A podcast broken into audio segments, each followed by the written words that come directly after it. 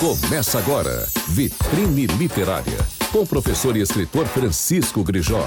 Tudo sobre literatura contemporânea, temas, autores, obras, debates, análises, curiosidades e bate-papo com autores e editores.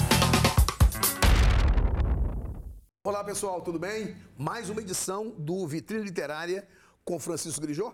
Aliás, não é só mais uma edição, é a última edição de 2023. Os meus convidados estão aqui, não vou mostrar ainda quem são, mas nós vamos fazer dois programas com eles. São professores de literatura, conceituadíssimos, nós vamos conversar. Mas eu já vou deixando claro para vocês o seguinte: nós temos essa semana vitrine literária e na semana que vem mais um. E aí acaba 2023. Só retornaremos em fevereiro de 2024 com algumas atrações muito especiais, tão especiais quanto essas. Mas eu quero começar falando para vocês o seguinte: é, os meus convidados são da minha área, são da área de literatura e são também professores. São professores que trabalham com alunos de escola privada, mas são professores cuja origem está na escola pública. Então, nós vamos conversar hoje sobre o ensino de literatura, sobre o aluno, sobre o incentivo à leitura, o incentivo a, a, ao, ao contato com os livros em dois universos diferentes, que são os universos público e privado. Eu tenho aqui diante de mim Marcela Amaral, professora de literatura, de língua portuguesa, de redação. Eu tenho aqui Paulo Escárdua, professor de literatura, de língua portuguesa e também de redação. Duas figuras por quem eu tenho um grande respeito, uma grande admiração, trabalham comigo. E eu queria fechar o ano justamente falando sobre algo que me diz respeito diretamente, né?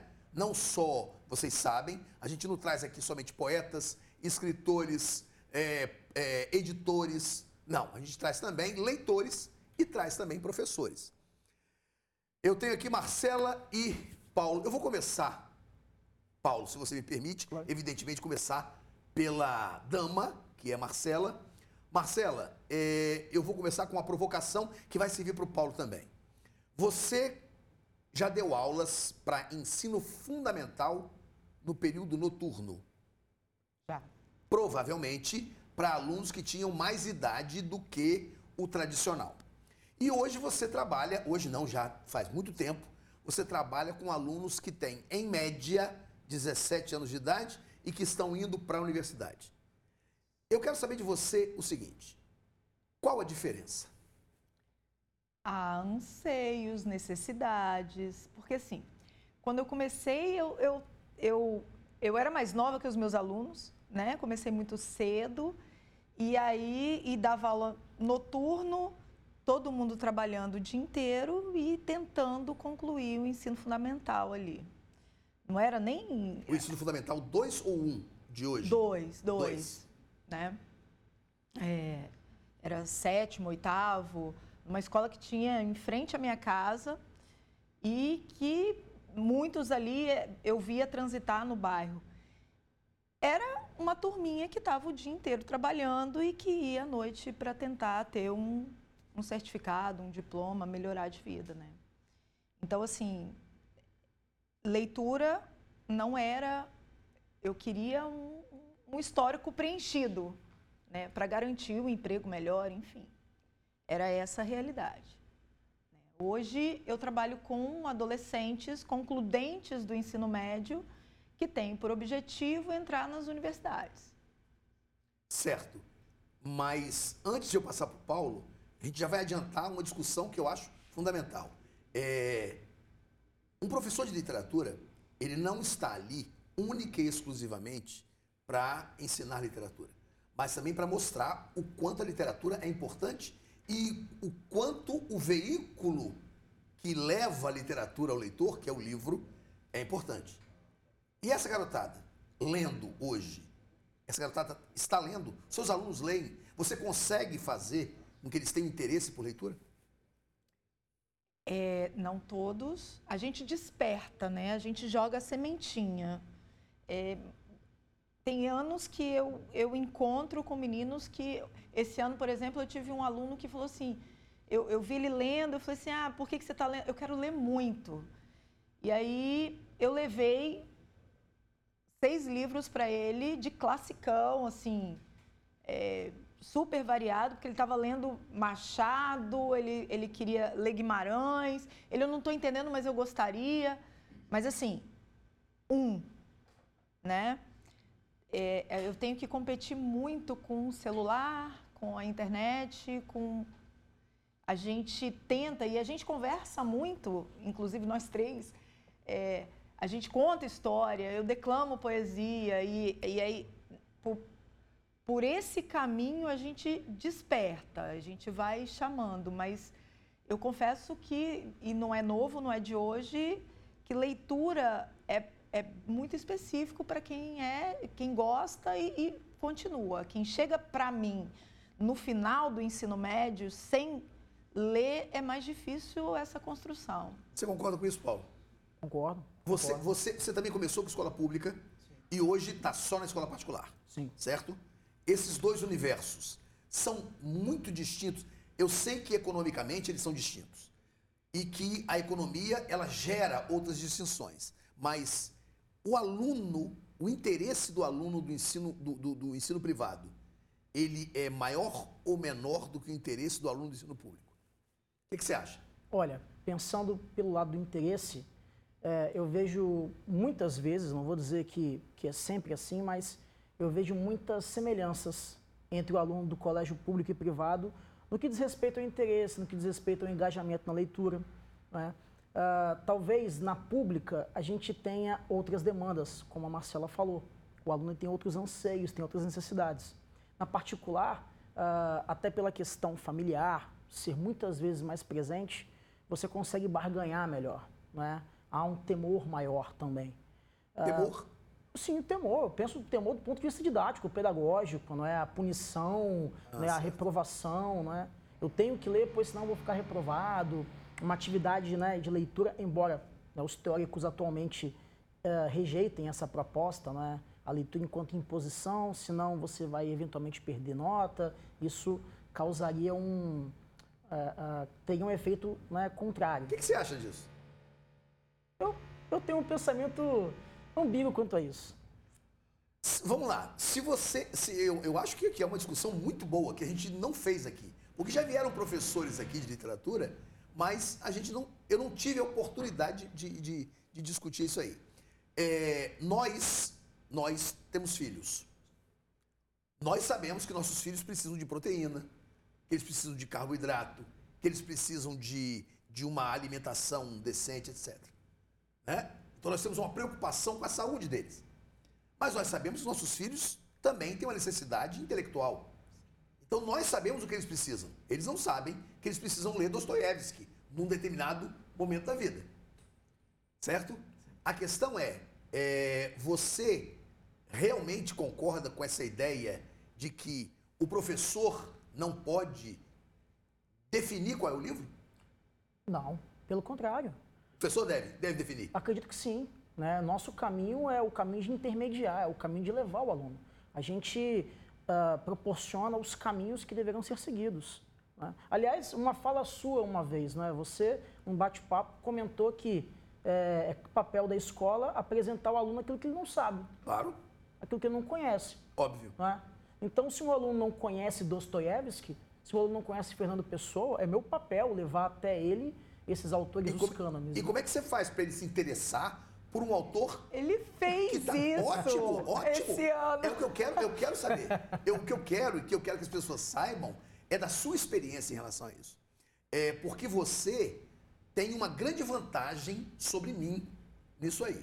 Você trabalha com ensino médio, então você tem mais tempo mais aulas, eu tenho menos tempo. E eu tenho um, um, um, um programa para cumprir e treinar o aluno. Eu, eu te invejo nisso aí. A questão é, como é que você faz para um garoto que é apaixonado pela cinemática do celular, que é altamente atraente, veloz, colorida, né?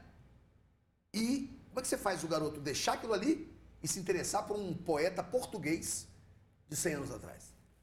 da forma como a professora Marcela listou, eu acho que a declamação, o contar história, Isso a, a mostrar para o aluno, e sempre de maneira muito apaixonante, né? de maneira muito apaixonada. Mostrar para ele como que a poesia pode ser transformadora. E sem cair né, nesses, nesses clichês. A poesia realmente ela pode ser uma, uma coisa que apaixona, que fisga o nosso aluno. E é tão gratificante quando o menino, depois de uma aula, ou depois de um trimestre, depois de um ano letivo, vira para você e fala, professor, eu comecei a ler tal livro, tal autor, depois daquela aula que você me deu. Então, por mais que nós não alcancemos a totalidade dos alunos, 10, um que seja, né, já, já é algo Não fantástico. é sempre uma minoria, não? É sempre uma minoria. Infelizmente, hoje em dia, por conta da cinemática do celular, é uma minoria. Agora, Grijó, aquilo que a gente estava conversando nesse momento, eu acho que a imposição, ela, é, eu acho que eu posso dizer para o aluno assim, leia isso aqui, isso aqui é legal e, e dar esse direcionamento, concordo com você, mas eu acho que às vezes o, o, a escola perde um pouco, é, porque vem uma avaliativa em cima do prazer, sabe? Escola não é prazer. Ninguém vai para a escola para ter prazer, vai? A escola, a escola é uma visão pessoal. É uma visão pessoal que é sujeita a debate. Mas a escola não é lugar de diversão. É, eu, não, eu, eu posso lugar de diversão, atrelar. lugar de diversão é Disneylândia. Né? É, é parque de diversões, é cinema. A escola é um lugar até de sofrimento, em muitos casos. Sim. Ninguém vai para a escola para se divertir, em tese. Não deveria. É, então, mas aí é, quando eu olho para mim, eu, eu me diverti muito na escola. É uma coisa que eu falo, inclusive com a minha filha, assim, ela, ela adorou ficar em casa na pandemia estudando de casa. Ela falou, pô, vou ter que voltar, não dá para eu ficar estudando em casa? Eu falei, não. Então, assim, e, isso me, me assustou, porque eu achava massa ir para a escola. Mas para quê? Para estudar ou para ver os amigos? Não, então, você falou que ir para a escola não é prazeroso. Ir para a escola era prazeroso Não, pra eu falei que a escola, eu não falei, eu não falei que escola não é lugar de diversão. Ir para a escola para ver os amigos, ué, você pode ver É. os amigos em outro lugar também. Também. Mas é que, de- dependendo da idade, é só na escola mesmo. Mas, assim, é, eu entendo. Eu entendo que, que... É que literatura é muito... Para mim, não. Para todos os amantes da literatura, está sempre muito atrelado a prazer só, a catarse. Eu posso aprender com a literatura como consequência, mas primeiro é, sabe, o, o, o, tesão, o, o prazer. E aí, o, o que eu não gosto é esse mercado persa, assim, ó, você vai ler esse livro para ganhar 10, para fazer esse trabalho, sabe? E, e o grande desafio que a gente tem é fazer esse menino ler Sem premiá-lo? porque ele. Não, então, porque ele quer ler. Esse é o meu desafio. É, é um desafio tanto, né? É, É um desafio que a gente tem dentro de casa. sim. E dentro de casa, pelo menos na minha casa, tem prêmio. Se tiver leitura, tem prêmio. Por que que eu não posso fazer isso com o meu aluno também? Não, então você ofertar um prêmio, beleza. Medir a leitura dele, porque muitas vezes a escola faz isso. Então você leu, eu posso te dar um prêmio. Qual seria, qual seria de vocês dois? Qual seria a proposta de vocês? Se é que existe uma, eu sei que, que, que é, que é, é é uma coisa de improviso, né? Mas qual seria a proposta de vocês para resolver a questão da leitura literária na escola? Leitura literária. Difícil, né? Não é, é um desafio. Por isso que eu usei esse termo. É um desafio. É, mas eu acho que, que eu encontrei colegas aí no- na minha jornada de trabalho que propuseram coisas significativas, assim.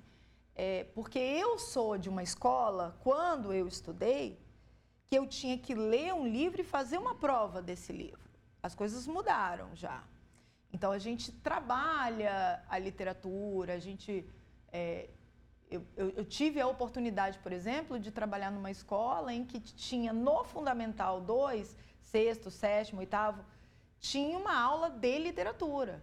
E que era especificamente para trabalhar livro nessa aula.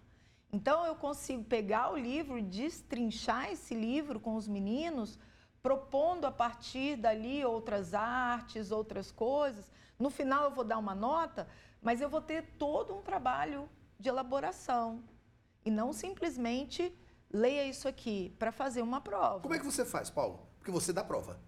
A Marcela não dá prova porque trabalha com terceiro ano também. Existe uma prova que é o Enem. Mas você não, você elabora uma prova no qual o conteúdo que você deu é cobrado. Como é que você faz? Você é obrigado a dar prova. Sim. Né? Sim. E como é que você faz para dormir tranquilamente, sabendo que você você foi junto com o sistema, tive de dar uma prova, mas eu consegui despertar no aluno interesse. Como é que você lida com isso aí? Dormir bem, né? Eu É, acho que dormir na educação a gente não dorme bem, né? É. Começa por aí. Mas, não, não, enfim, não pelas questões econômicas, mas porque a dinâmica da nossa, da nossa profissão ela é, é diferente das outras. Ah, mas, quanto à avaliação de literatura, ah, a gente, enquanto professor de literatura, pelo menos é uma coisa que eu tento trazer para mim, uma uma verdade que eu trago. É, é, da mesma forma que eu não atinjo 50% ou mais que isso da turma, está o professor de matemática, que não atinge também 50% ou mais. Certo. né? É, pensar assim é mecanizar, é padronizar? É, mas a, a literatura, enquanto uma expressão de arte, uma expressão de cultura, de vida, a literatura não vai estar presente na vida de todos. Eu acho que é papel do professor estimular e proporcionar caminhos, proporcionar é, é, é, oportunidades. E a minha avaliação é uma avaliação né, é, é, que visa justamente a, a reflexão sobre o texto literário, a reflexão sobre, sobre a obra, sobre, enfim, sobre as histórias, de que maneira aquilo se adequa à vida do nosso aluno, né, de que maneira aquilo se adequa à nossa vida. E aí, Marcelo? Como é que você faz? Como é que você fazia quando deu aula para ensino médio? Como é que você fazia para. Porque me parece meio dicotômico mesmo, sabe? É, eu tenho que fazer uma prova que tem uma avaliação, né? Porque esse menino precisa ir para um, um, um. Ele precisa evoluir em termos de, de certificação da, da escola. Sim. E ao mesmo tempo você quer despertar nele o tesão pela leitura. Eu já fiz diferentes trabalhos, já fiz. é, a gente fez seminário, encenações, desenhos. é, dependendo da faixa etária, né? Eu, eu já é, fiz propostas de releitura. é, mas, independente disso, são avaliações do mesmo jeito, né? Pode não ser uma prova tradicional, mas é uma avaliação. O seminário, É, o seminário ele é Mas existe uma particularidade aí. Você é filho de um professor. sim. professor de língua portuguesa, que deu aula para mim, Edilson Lucas do Amaral, deu aula para mim no Salesiano nos anos 70. Né? Você é filho. Então, dentro da sua casa, você já tem alguém dizendo, ó, o livro é importante. Sim, Certo? certo. Boa, a grande maioria dos alunos tem pais e mães que, por mais que respeitem os livros, por mais que achem que os livros são interessantes, não dão um exemplo para o aluno. Sim, total. É? Eu não sei quanto ao- a, sua, a sua formação familiar também é ligada à leitura, Paulo? Não, não é. Não é. Então nós temos, maravilha, nós temos duas realidades aqui. A sua realidade é mais fácil. Você chegou ao livro com um aval familiar. Ele chegou aos livros sem esse aval. Então eu vou começar justamente por ele. O tesão pelo livro você não adquiriu familiarmente. É isso? Na verdade, meus pais não eram professores, enfim, né? Mas eu fui estimulado a ler. Minha mãe sempre Ah, estava então com, tá com um livro na mão, coleção Sabrina, né? Sim. E eu tive, tive professores que me, me trouxeram até aqui. Né? A professora Marcela, né? foi minha professora, uma professora que me encantou durante as suas aulas. Tive outros professores também que me trouxeram até, até o, né, a posição. Ah, e apesar de não ter esse incentivo eh, eh, de um profissional da leitura, Dentro de casa, né? dentro de casa, eu acredito que o estímulo maior é você ver o seu pai ou a sua mãe, ou a referência que você tem como família, sabe, referência fraterna, você vê essa pessoa com um livro na mão, sabe, o próprio professor entrar em sala com um livro na mão, sabe, o aluno, professor, que livro é esse que você está lendo? "Ah, esse livro, tal livro, você, sabe, para cinco minutos para poder dissertar um pouco sobre ele. Então, o estímulo, o Certo. estímulo é, é a chave para a gente conseguir, não é? Eu não, eu ouso dizer uma pátria de leitores, ouso dizer. Você acha que é possível é, haver esse, essa, essa, essa, esse tropismo, essa, essa gravitação pelo livro, se houver uma família que despreza o livro?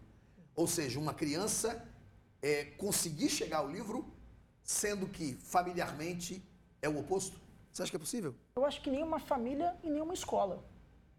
Porque nós não podemos desprezar que o modelo educacional que se averigua né, é, é, no Brasil de maneira geral uh, despreza o livro e enaltece o conteúdo, enaltece a decoreba. Embora isso tenha mudado nos últimos anos, a gente tem assistido a, a uma mudança nos paradigmas da educação e a literatura também entra nisso, mas a gente não consegue formar leitores se não tiver incentivo da família e também da escola.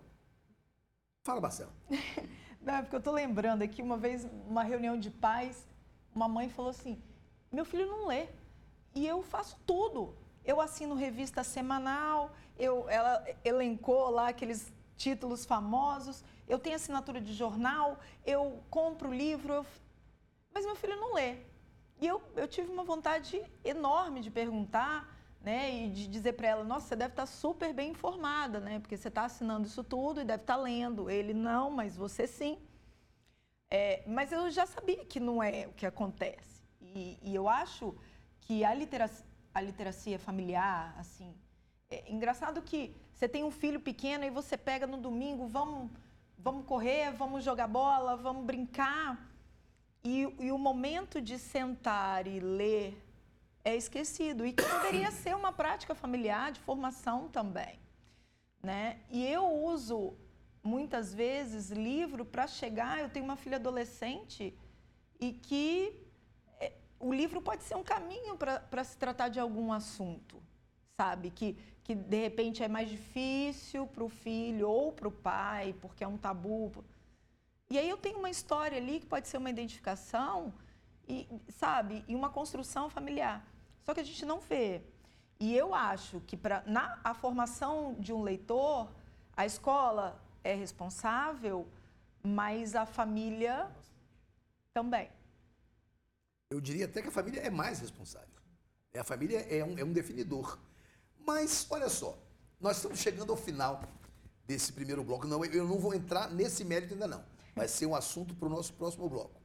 Mas é, a idade com a qual nós trabalhamos, a idade do nosso aluno, é uma idade complexa e é uma idade crucial, porque ela é o final da infância e adolescência, é, é, é o final da infância, é o, o coração da adolescência e é o prenúncio para a juventude, onde as responsabilidades vão ser maiores, etc.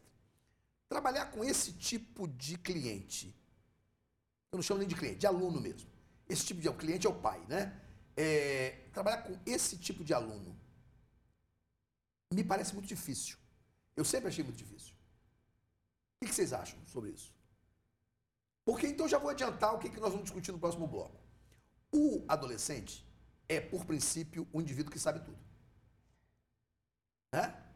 É, eu me lembro que a minha filha, que hoje é uma mulher de 30, quase 35 anos, ela dizia, é, aos domingos eu ouvia Big Band, ela dizia que era uma música ridícula. Sendo que ela não sabia quem era Glenn Miller, quem era Tommy Dorsey, quem era Count Basie, ela não sabia o que era o jazz, ela não sabia o que era isso. Mas ela dizia que, dentro de toda a sua sabedoria de 16 anos de idade, ela dizia que era ruim. Ao invés de dizer, eu não gosto, não é meu gosto, pessoal. O adolescente, ele é, por princípio, uma figura que acha que sabe tudo. Ele discorda de você e acha que ele está certo. Embora ele não tenha base nenhuma para discutir esse assunto. Então, o que a gente vai discutir, vai começar a discutir no próximo bloco, é justamente isso. Então, gente, por enquanto, a gente dá uma parada por aqui. Eu vou continuar conversando no próximo bloco, né? Ou seja, na semana que vem, eu vou continuar conversando com Paulo Scarda e Marcela Amaral, que são dois professores de literatura que né, tiveram a deferência de vir participar do Vitrine Literário com Francisco Grijó até a próxima semana. Valeu, gente! Você ouviu Vitrine Literária, com o professor e escritor Francisco Grijó. Tudo sobre literatura contemporânea, temas, autores, obras, debates, análises, curiosidades e bate-papo com autores e editores.